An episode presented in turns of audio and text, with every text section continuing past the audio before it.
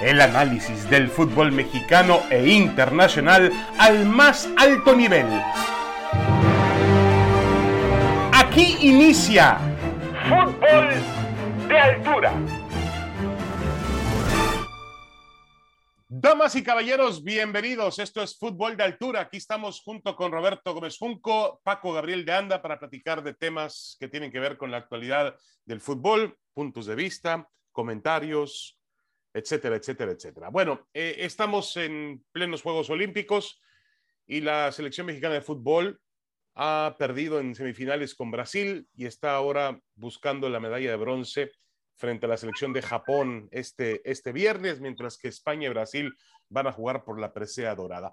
La realidad aquí, eh, Roberto Paco, les saludo con mucho gusto, es que de ninguna manera yo veo asomándose la palabra fracaso en esta selección olímpica, a pesar de la derrota frente a Brasil, como que hay mucho desgano, como que eh, bajaron las em, revoluciones alrededor de esa selección. Quizá sea por lo que se logró en el 2012 en Londres con la medalla de oro y, y, quizá venga esa desilusión. La gente estaba ilusionada con que México podría volver a repetir esa, esa hazaña. Yo, a mí me parece todavía más importante, Roberto, no sé qué opines tú, me parece todavía más importante mantenerse en un estatus competitivo entre los cuatro mejores selecciones olímpicas que incluso ganar la medalla de oro. Yo creo que finalmente esto es lo que queremos del fútbol mexicano, que se mantenga ahí peleando, luchando por las preseas y no que vaya de lo sublime a lo ridículo cada vez que tenga un evento internacional.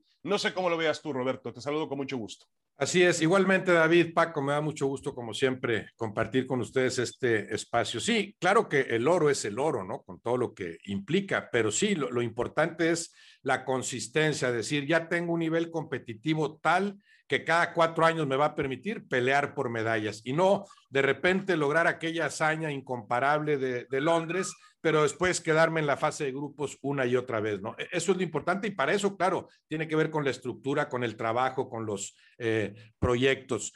Yo creo que incluso perdiendo ante Japón, si lo hicieran más o menos enarbolando los mismos argumentos que han enarbolado, se hablaría de una gran actuación. Si pierdes así, ahora creo que jugando como, como pueden y saben jugar, debería alcanzarles contra el durísimo adversario japonés para traerse el bronce. Así como ante Brasil no les alcanzó, no porque hayan disminuido en su nivel para nada, simplemente el tamaño del adversario era otro. A mí, a mí ya me pareció toda una hazaña el, el llegar hasta los penales eh, en un partido que pintaba tan difícil, en un partido en el que Brasil confirmó pues lo que es como equipo y el peso de varias de sus individualidades. Yo creo que el equipo mexicano se ajustó como pudo a esas circunstancias, lo llevó a la última instancia. Si de antemano le hubieran dicho a Jimmy Lozano, ¿cómo la ves en los penales? Digo que lo acepta, pero, pero sin pensarla. Claro que en los penales, porque ahí, bueno, ya sucede cualquier cosa, no es volado ni mucho menos. Los brasileños confirmaron que no, que no es un volado. Les faltó, sí, personalidad a los mexicanos, eh, competir en esa última instancia como lo habían hecho durante 120 minutos, aunque lo superara inevitablemente el fútbol del rival. Entonces, ante Japón hay que esperar para saber cómo cierra esto, ¿no? Si cerraran con un fútbol similar, no habría más que aplaudirles, claro, de preferencia, aplaudirles con la medalla de bronce colgada. Correcto. Eh, Paco Gabriel, te saludo con mucho gusto. Y mira, eh, el tema de esta selección olímpica mexicana, que sí perdió, que sí fue superada por Brasil, pero que para mí eh, además de, de, de, que tuvo oportunidades de gol, es decir, México no se, se, no se colocó debajo de sus postes y, y a sacar todas las pelotas. Eh, sí, Brasil dominó el partido, tuvo el control del juego, tuvo mucho tiempo la pelota, casi no se la prestó a México, sobre todo en la primera parte. Los ajustes de, del Jimmy Lozano funcionaron para el segundo tiempo, pero yo creo que esa selección mostró personalidad. Yo no estoy de acuerdo con aquellos que insinúan o dicen que México tuvo miedo en los penaltis. No, no, no, no, para mí no fue una cuestión de miedo. Es decir, ahí falló el conjunto mexicano, falló, eh, pero para mí, en cuanto al tema de personalidad que tanto le achacamos a nuestro fútbol, me parece que México estuvo a la altura. Sí, de acuerdo, David, un gusto saludarte. Lo mismo a Roberto, como siempre, un abrazo a la distancia. Sí, coincido plenamente. Coincido plenamente. Se un, muy buen partido frente a Brasil que demostró que fue superior. pero por momentos México eh, tuvo la posibilidad de hacer un gol.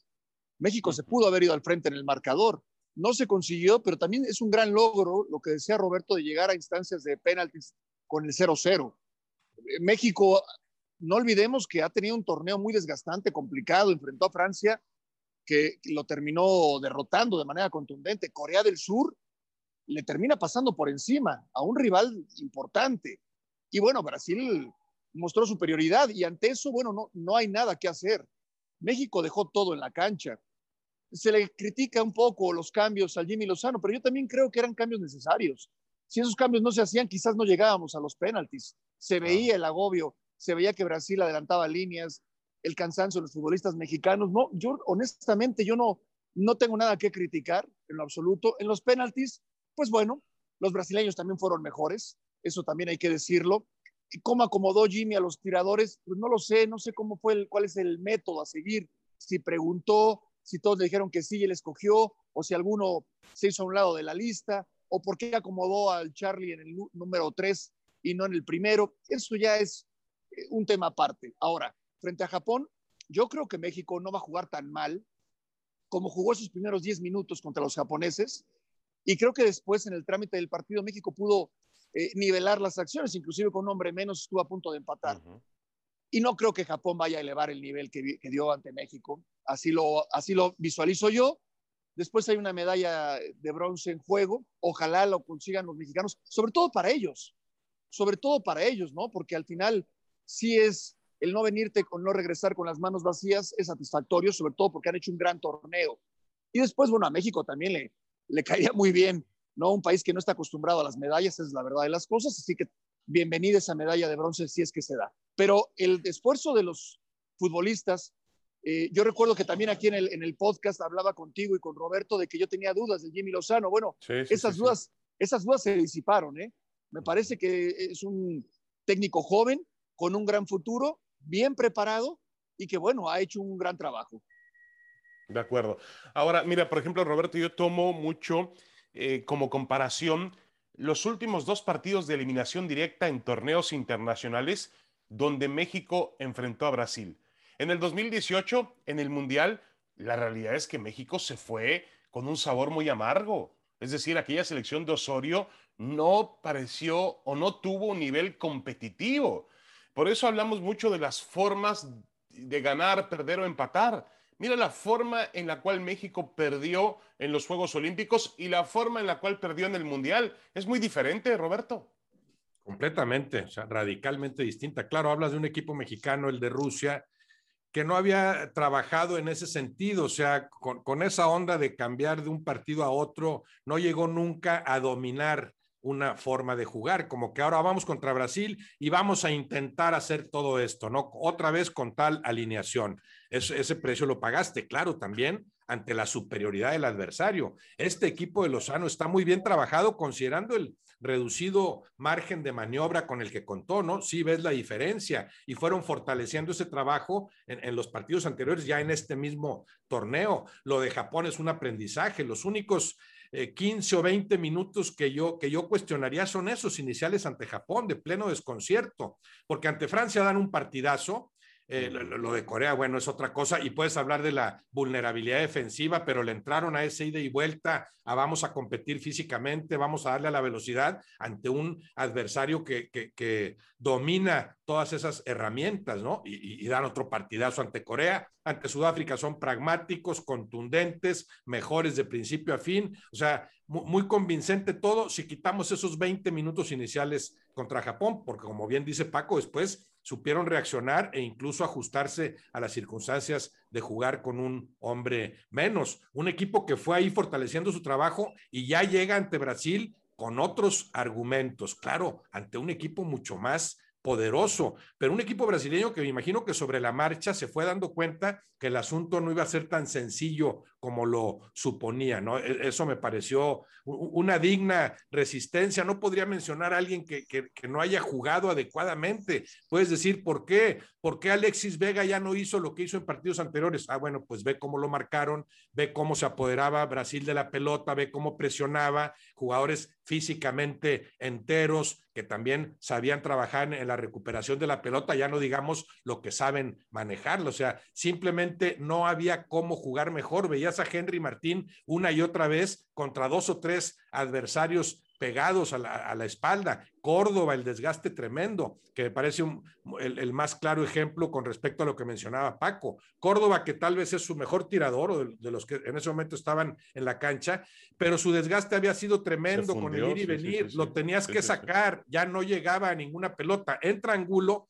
que sí cumple para mí muy bien con labores defensivas, aunque le falta aportar al recuperar el balón lo que sí aportaba Córdoba. Pero tenías que mover ya a Córdoba, ni modo, porque no voy a llegar a los penales, ¿no? Tú, tú, tú, sales porque no voy a llegar a los penales. Entonces, yo, yo no veo reproche alguno para ningún jugador ni para los movimientos que realizó Jimmy Lozano, sí, a diferencia de lo que mencionas en Rusia 2018. Sí, el precio de, de sufrir que, que, tuvo esta selección mexicana, que también supo sufrir, hay que decirlo así. Hubo momentos donde Brasil no le prestaba el balón y Brasil es un equipo muy competitivo, hay que ver los nombres que tenía Brasil. Bueno, yo no sé si Dani Alves tenga 38 años, no lo sé, o sea, habría que, hacerle un examen porque, Dios mío, hasta el minuto 120, bueno, en los penalties fue el primero en cobrar por Brasil y estaba entero física y mentalmente Dani Alves, un, un superdotado. Y luego los jugadores que tenía Brasil en el campo de juego, el portero Santos muy bien, el central, mientras estuvo en el campo, el central de Diego Carlos. Diego Carlos de un gran nivel y los demás jugadores eh, también.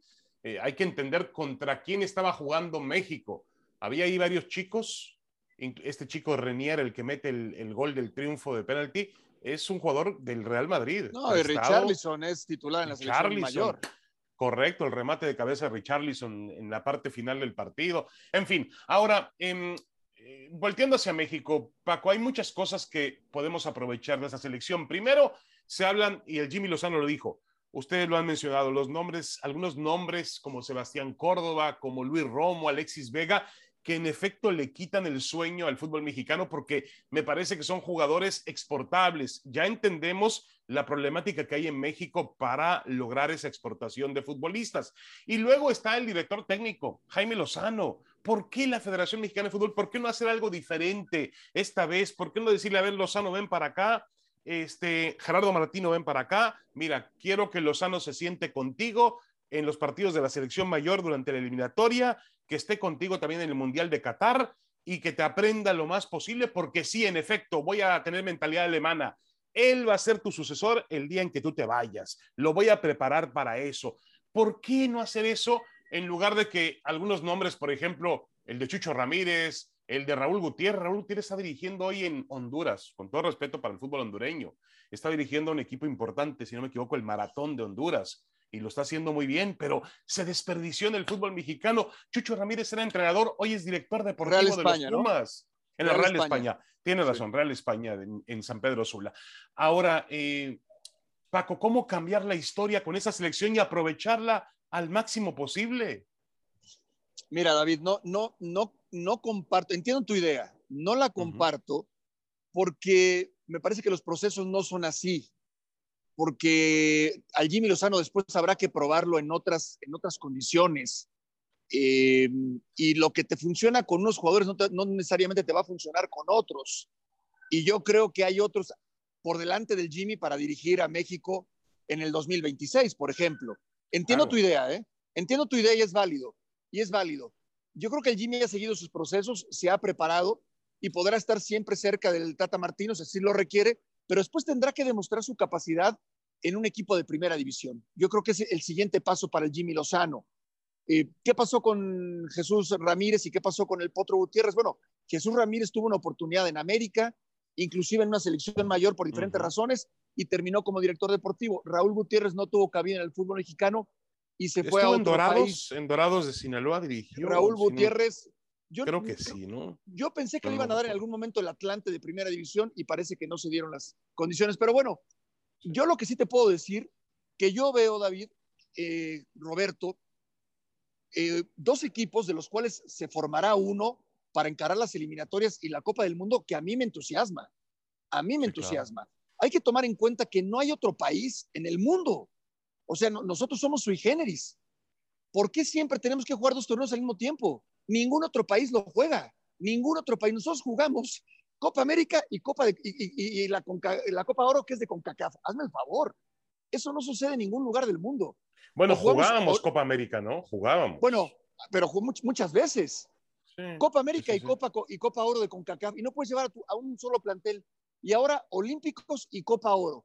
Eso es Eso es, en ningún otro país sucede. Bueno, aquí sucedió y yo creo que hay herramientas para formar una, una selección muy poderosa. Y después, ¿quiénes se pueden ir a Europa? Para mí, de la Olímpica, el que tú me digas, ¿eh? Porque yo veo a Johan Vázquez, porque yo veo a Montes, porque yo veo a Romo, porque yo veo a Córdoba y Alexis.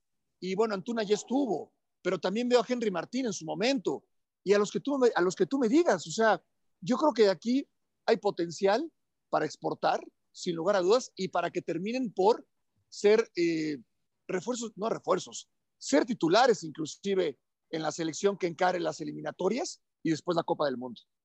Sí, correcto. Parece que eh, tras el fracaso innegable que tuvo la selección mayor en la Copa Oro y de cara a las eliminatorias, Martino puede encontrar muchas respuestas en este equipo y, tendrá que hacer las adecuaciones y la mezcla apropiada para poder eh, sacar adelante la eliminatoria y mejorar el nivel del equipo mexicano. Eh, Roberto, tenemos una final muy buena, Brasil-España, una final soñada, ¿no? Es decir, dos potencias del mundo del fútbol, una europea, una sudamericana, frente a frente. Brasil ha llegado a las últimas tres finales de campeonatos olímpicos. Eh, ¿Cuál es tu pronóstico de ese partido, Roberto? Lo veo parejísimo, ¿no? Con lo que he logrado ver ambos equipos, sabiendo los jugadores que tienen, sí, los dos mejores en, el torneo, evidentemente estilos distintos, o sea, suena atractivo de, salida. Eh, pensaría que en el, por, el peso de los brasileños, si tuviera que señalar un favorito, pues los pondría como ligeros favoritos a los brasileños. Es muy difícil no, no ponerlos así, pero, pero son dos equipazos. Eh, me encantaría ver un partido que se pareciera a la final anterior, porque no sé si lo recuerdan, pero la anterior Brasil-Alemania fue un partidazo, partidazo en el Maracaná, o sea, eh, pocas finales de Copa del Mundo, incluso se le, pueden comparar a esa final olímpica de hace cinco años. Esta tiene los ingredientes, en teoría, para hacer una, una final similar. Eh, Paco, ¿qué opinas tú? Sí, eh, yo, sí veo favorito a, Brasil. Yo sí veo favorito a Brasil. A mí me, yo veo un equipo brasileño que juega muy bien al fútbol y que se defiende muy bien, que era de los, de los temas que muchas veces a Brasil le, faltaba, ¿no? Le faltó desde luego en el Mundial del 2014, le faltó en aquel Mundial del 82, en donde jugadores extraordinarios, pero que no tenían solidez defensiva. Este Brasil lo tiene. Entonces me parece eh, favorito. Ahora, a España, te soy eh, honesto, no, no es que lo, descarte por completo, pero sí lo veo un escalón abajo de Brasil, a pesar de que tiene grandes figuras, pero sí creo que en una final, eh, si tengo que decantarme por uno, sería Brasil. Y en el partido por el tercer lugar, para finalizar con ese tema, el partido por el tercer lugar, el partido por la medalla de bronce, pues hay cuentas pendientes. Las cuentas pendientes de este mismo campeonato entre mexicanos y japoneses. Y Roberto, si no me equivoco, en el 68, hace muchísimos años, en los Juegos Olímpicos de México, Japón gana el tercer lugar, ¿no? En el Estadio Azteca. Sí, sí, sí, increíble, sí, eh, con, un gol de Kamamoto eh, según recuerdo, ¿no? Pero además hablábamos de una época en la que Japón prácticamente no jugaba al fútbol, o sea, no era, no era el fútbol en Japón lo que después fue siendo, ¿verdad? Lo que hay ahora en Japón con respecto al fútbol no tiene nada que ver con lo que había en el 68. Sí, en ese sentido, una revancha. Me imagino que los jugadores de Lozano pensarán más bien en la revancha de hace una semana, ¿no? En que fue el único partido en, en donde quedaron a deber algo en ese arranque. Yo en cuanto a potencial, pues le veo más al equipo mexicano. O sea, jugando ahí sí los dos a tope, creo que el, equipo mexicano tendría con qué imponerse y debería hacerlo.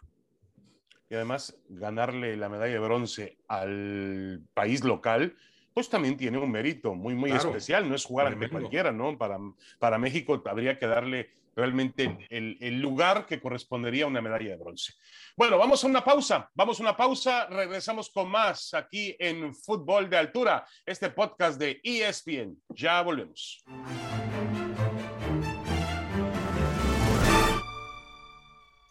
No, a ver, eh, eh, vuelvo a repetir, no, nosotros no, preparamos un equipo para que juegue dos años y medio de una manera y, y en la eliminatoria de otra manera y además no encontramos el motivo. Es verdad que nosotros perdimos dos finales, es verdad que los cuatro goles que nos hizo Estados Unidos en las dos finales fueron todos de pelota parada.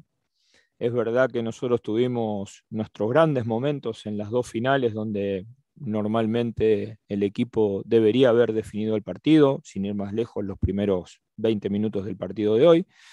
Pero bueno, cuando, cuando esas situaciones nosotros no la podemos convertir, este, siempre se corre el riesgo. No, encuentro el motivo por el cual nosotros deberíamos cambiar. Me da la sensación de que ese es un análisis que deberíamos hacer si el equipo hubiese sido superado en la mayor parte del partido y esto no sucedió ni en esta final ni en la final anterior.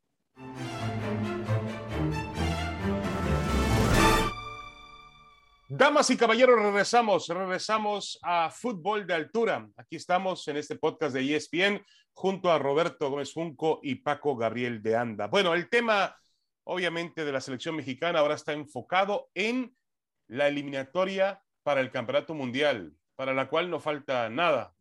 Prácticamente el próximo mes México arranca su participación eh, en este, esta vez será octagonal, octagonal final de la CONCACAF eh, y México va a arrancar aparentemente utilizando el Estadio Azteca sin público el 2 de septiembre. Es el partido inicial de la selección mexicana de fútbol enfrentando a Jamaica y luego el 5 de septiembre tiene que ir una visita peligrosa, como siempre, dura, difícil, frente a la selección de Costa Rica, que además viene de fracasar también en la Copa Oro, que fue eliminado por Canadá en las semifinales. Y el 8 de septiembre juega en Panamá. Ahí están las fechas de septiembre.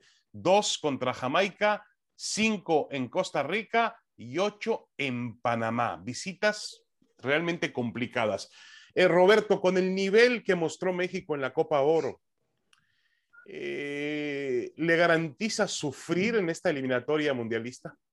Sí, sí, le garantiza sufrir, e, evidentemente, ¿no? Creo que, creo que el principal aprendizaje de ese, que claro, tiene que ser considerado como un fracaso, estamos hablando de que pierdes la final ni siquiera contra el equipo estelar de Estados Unidos, ¿no? Eh, y, más preocupante todavía, o, más como para ponerte a pensar, es lo que yo vi ante Canadá y un buen lapso ante El Salvador. O sea, ya vimos, yo no había visto en Copa Oro que al equipo mexicano lo dominaran como lo dominó Salvador esa media hora, aunque creo que en general gana bien el equipo mexicano aquel partido. Y, nunca había visto, o sea, menos, no, no recuerdo un partido Canadá-México en el que yo dijera, son mejores los canadienses, jugaron mejor los canadienses y me gustó que al final incluso lo reconociera Gerardo Martino. Ese me parece la, me parece la principal enseñanza. Si es un fracaso este, a diferencia de lo que había sucedido hace unos meses en la final de la Liga de las Naciones, en la, en la que dan un partidazo para mí, México-Estados Unidos, ahí sí los estelares, en el que creo que fue mejor el equipo mexicano y después, bueno, pierdes. Está bien, pierdes la final, no pasa nada.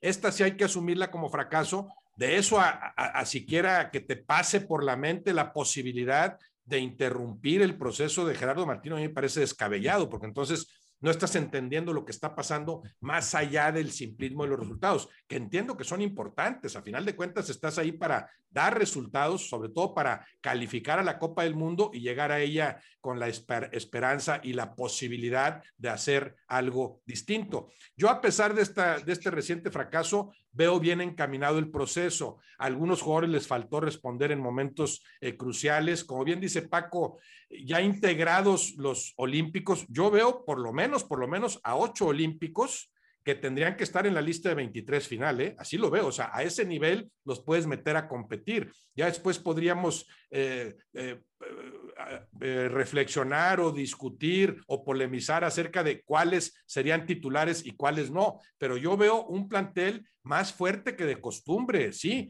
con esa problemática que también mencionaba Paco, se, se, te empalmaron dos torneos, pero que por otro lado puede arrojar ese beneficio, ¿no? Formé jugadores por dos caminos distintos y lo de los olímpicos es para, para integrarlos, para fortalecer ese primer plantel, entender que el manejo de Martino para mí sí ha sido el adecuado, con algunos errores, con algunos cuestionamientos. Lo de Javier Hernández sigue sin gustarme, que no lo aclaren bien. En eso tienen que ser mucho más eh, transparentes. Eh, sí sé también que a Gerardo Martino, o se le nota, ya, se le está complicando el asunto, ya no es el Gerardo Martino dominador de las conferencias de prensa, ya está un poco más agobiado, ya está un poco más sensible. Es muy importante ahorita que él y la gente de su entorno entiendan que apenas está empezando esto, que en un proceso eh, eh, mundialista el asunto se va complicando conforme te acercas a la meta y sobre todo en el caso del fútbol mexicano es muy particular eso. Eh, mientras faltan tres años está bien, ganas amistosos y normalmente ganas en la Copa Oro, lo que sea. Ya cuando se acercan eliminatorias mundialistas, el peso, la presión van siendo distintas. Yo sí veo a, un plantel en la selección mexicana como para resolver las cosas en la eliminatoria, pero ya no son tan sencillas y ya tendrán que entender ellos mismos que con el fútbol que en general desplegaron en la Copa Oro pudiera no alcanzarles. Sí, sí, sí. Además es, es una eliminatoria visita recíproca eh, y hay que recordar que México siempre tiene ciertas dificultades de orden eh, emocional, de orden em, pasional cuando visita sobre todo las, em, las plazas en Centroamérica, eh, incluso los fríos o, las condiciones climatológicas que podría enfrentar en octubre cuando tendrá que ir a, Canadá y a, Cincinnati para enfrentar a, a, Estados Unidos. Pero si tienes fútbol, al final del día, pues te tienes que imponer a todo ese tipo de condiciones. No llega, sin duda, esta selección mexicana en el mejor momento posible. Esperemos que el híbrido que logre eh, con los jugadores olímpicos termine elevando el nivel de esa selección. Le ha faltado dos jugadores eh, esenciales. Pero ¿sabes qué, David? David, es que sí, es que lo, puedes verlo como híbrido. Yo lo veo como una amalgama maravillosa que puedes conseguir. O sea, no, vas a juntar tomates con manzanas, vas a juntar muy buenos futbolistas nada más, intégralos y yo más que híbrido sí lo veo como, como una amalgama prometedora, ¿no? De acuerdo, de acuerdo. Ahora, eh, Paco, le han faltado dos jugadores importantes a México. Yo no creo que México haya un jugador que de por sí solo pueda cambiar toda la, trascendencia de una selección mexicana. Es decir, no hay un, un Messi y un Cristiano Ronaldo, nada más lo tienen Portugal y, la selección argentina, y aún así les cuesta trabajo cambiar a sus selecciones cuando están en ella. Pero, eh, por ejemplo, las ausencias de Raúl Jiménez y de Irving Lozano. Yo espero que Lozano esté, vamos a ver si está. Lo veo complicado también para principios de septiembre, eh, pero él va a querer jugar seguramente, conociéndolo. Y lo de Raúl Jiménez me parece que no va a estar para septiembre y tendrá que ser parte de un proceso un poco más prolongado. Eh, ¿Realmente es difícil suplir a estos dos jugadores? Sí, para mí son dos piezas clave, sin lugar a dudas. Lo de Jiménez y lo del Chucky Lozano en un buen momento son dos piezas claves, pero no que sean insustituibles. Siempre te van a hacer falta jugadores así, pero creo que tiene de dónde echar eh, mano el Tat Martino. Y el conjunto de México terminaría siendo eh, superior a lo que te pueden dar solos el Chucky Lozano o Jiménez. A mí me preocupa más el que no se dimensione a, los rivales a los que va a enfrentar, que se minimice, porque ya Jamaica en algún momento te arrebató un 0-0 en el Estadio Azteca en el inicio de la eliminatoria del Mundial de Brasil 2014 y después eso trajo consecuencias porque el Chepo de la Torre no terminó esa eliminatoria. Y, saber que Canadá te va a exigir más y Estados Unidos te va a exigir más y El Salvador y así nos podemos seguir con el resto de los equipos. Y me preocupa que el Tata Martino no esté enchufado, porque una cosa es que tengas eh, y que entiendas que el rival te superó y otra cosa es que te resignes. En algún momento el Tata Martino declara, bueno, sí, nosotros estamos aquí para seguir un proceso, pero tampoco nos vamos a rasgar las vestiduras si perdemos. No, no te las vas a rasgar, pero no te puede ganar dos finales. en todo caso, el mismo director técnico, Berhalter, puedes perder dos finales contra Estados Unidos. Lo tiene que dimensionar el Tata Martino. Algo dejó de hacer, algo está pasando. Y, y el Tata Martino se tiene que volver a poner el chip y tiene que formar una selección y yo creo que tiene los futbolistas con la que enfrentó la Copa Oro y con la que jugaron los Juegos Olímpicos o que está en los Juegos Olímpicos y sacar a su mejor versión para eliminatorias mundialistas y después el Mundial en Qatar 2020. Correcto. Ahora, eh, Roberto, em, em, por ejemplo, el nivel de la Copa Oro realmente nos sorprendió a algunos, es decir, uno lo esperaría mucho más bajo, en referencia a lo que dice Paco, que, que no hay que menospreciar a los rivales. Eh, generalmente yo siempre he menospreciado el área futbolística de la CONCACAF y a los, a los rivales y la pobreza de, de lo que enfrenta México, eh, pero realmente es, ah, tú vislumbras que hay un, hay un avance en los rivales mexicanos para este octagonal final. Por completo, por completo. Es cuestión de gustos, pero yo esta es la mejor Copa Oro que he visto, ¿eh?